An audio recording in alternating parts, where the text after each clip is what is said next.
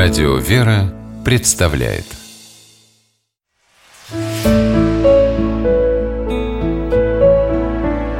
Пересказки Сын бедной вдовы по мотивам адыгейской народной сказки. Жила-была вдова. Была она бедная, бедней всех в ауле. Только и радостью у нее, что единственный сын. Мать души в нем не чаяла. Трудилась днем и ночью, чтобы мальчик был сыт, обут и одет. Но бедность не покидала их дом. И решил юноша пойти в работники. Нанялся он на пять лет чебаном, пастухом овец к одному богачу. Прошло три года, и затасковал парень по матери. Жива, здорова ли она? Думает он днем и ночью. Надо узнать, порадовать ее. Пошел юноша домой, повидался с матерью. Мать приготовила ему лепешек на дорогу, и рано утром юноша отправился в обратный путь. Идет он и вдруг видит на дороге змеенышей. Удивился он, почему так медленно они ползут, и решил, что голодные. Накормил их юноша лепешкой и пошел дальше. В это время змея вернулась к своим детям с добычей. Удивилась она, увидев их сытыми и веселыми. Змееныши рассказали, что накормил их какой-то добрый путник. Догнала змея юношу и говорит, «За твою доброту я отблагодарю тебя. С этого дня ты будешь понимать язык птиц и зверей». Поблагодарил юноша змею и пошел своей дорогой.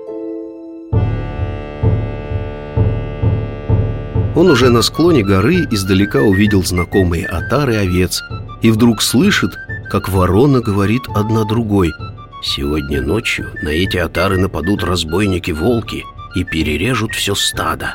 Вот уж завтра наедимся мы с тобой досыта». А другая ворона отвечает «Хорошо бы чебаны не догадались отвести овец в лощину и спрятать их в пещере». Подошел юноша к знакомым чебанам а как сказать им, что он понял разговор ворон, как предупредить о беде?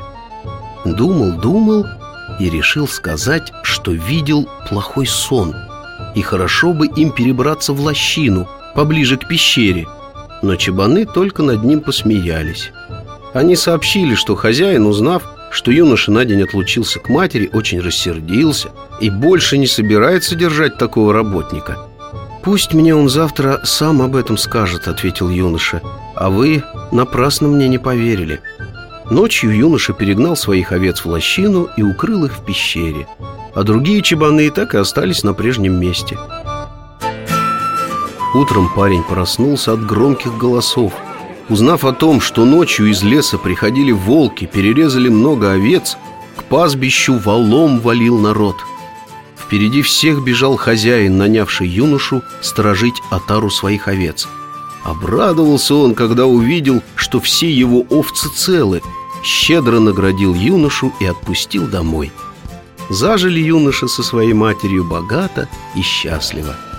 Было много в этой истории чудес, а начались они все с большой материнской и сыновьей любви.